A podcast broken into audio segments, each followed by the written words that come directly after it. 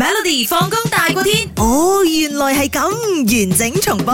今日我哋嚟講博角，我哋唔講半啊嗱，馬來西亞嘅博角咧，國樹咧，我頭先講咗叫做博角冇包咁樣啦嗯吓。咁而家想問下大家，咁多位朋友，你又知唔知呢個中國嘅國樹係以下邊一類型咧？嗱，被大眾認定嘅吓，佢唔係話一個有 announcement 咁樣啦，唔係 OK，唔係官唔係官宣嗰種啊係啦係啦，A 松樹，B 紅樹，C 銀杏，D 高麗參。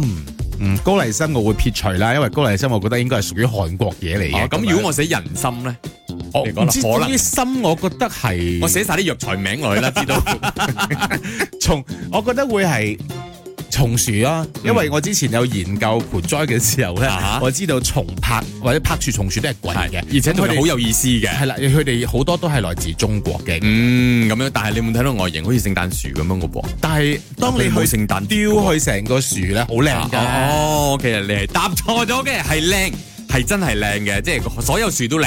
嗯跟住我想講嘅咧，佢哋真正嘅答案咧係銀杏嘅。嗱，其實銀杏咧，亦都被稱為佢哋稱為係活化石啦，基本上係最古老嘅樹之一啦。佢係響三億年前就已經誕生噶啦，嗯繁榮時期咧去到一點五億年前嘅嚇，基本上可以同恐龍同期啦。哇！啊，佢哋講，跟住呢，仲好多誒、呃中國呢係進行咗好多唔同嘅研究啦，對中國人嚟講呢，係有非常之有親切感嘅一種樹類嚟嘅。嗯佢哋覺得，因為我哋去做研究啦，點樣變成一個對人體有益嘅嘢啦，同埋呢，有一段時間呢，係全球啊冇一個地方係有銀杏樹嘅，因為滅絕咗。嚇啊！依家所見到嘅呢 out of 中國呢，有嘅銀杏樹呢，都係中國運過去嘅。哦啊所以佢哋佢嗰度生產好或者種好多㗎。係啦，所以佢哋就覺得好 proud 咁樣嗯啦，咁、都係啱嘅。銀行的而且確對大家都好啊嘛，係咪？銀杏係點㗎？影仙椰之精嗰啲哦你未聽過咩？啊，你嘅都嘅冇冇嘅記性嗰啲咧，就要飲多啲啦，知唔知啊？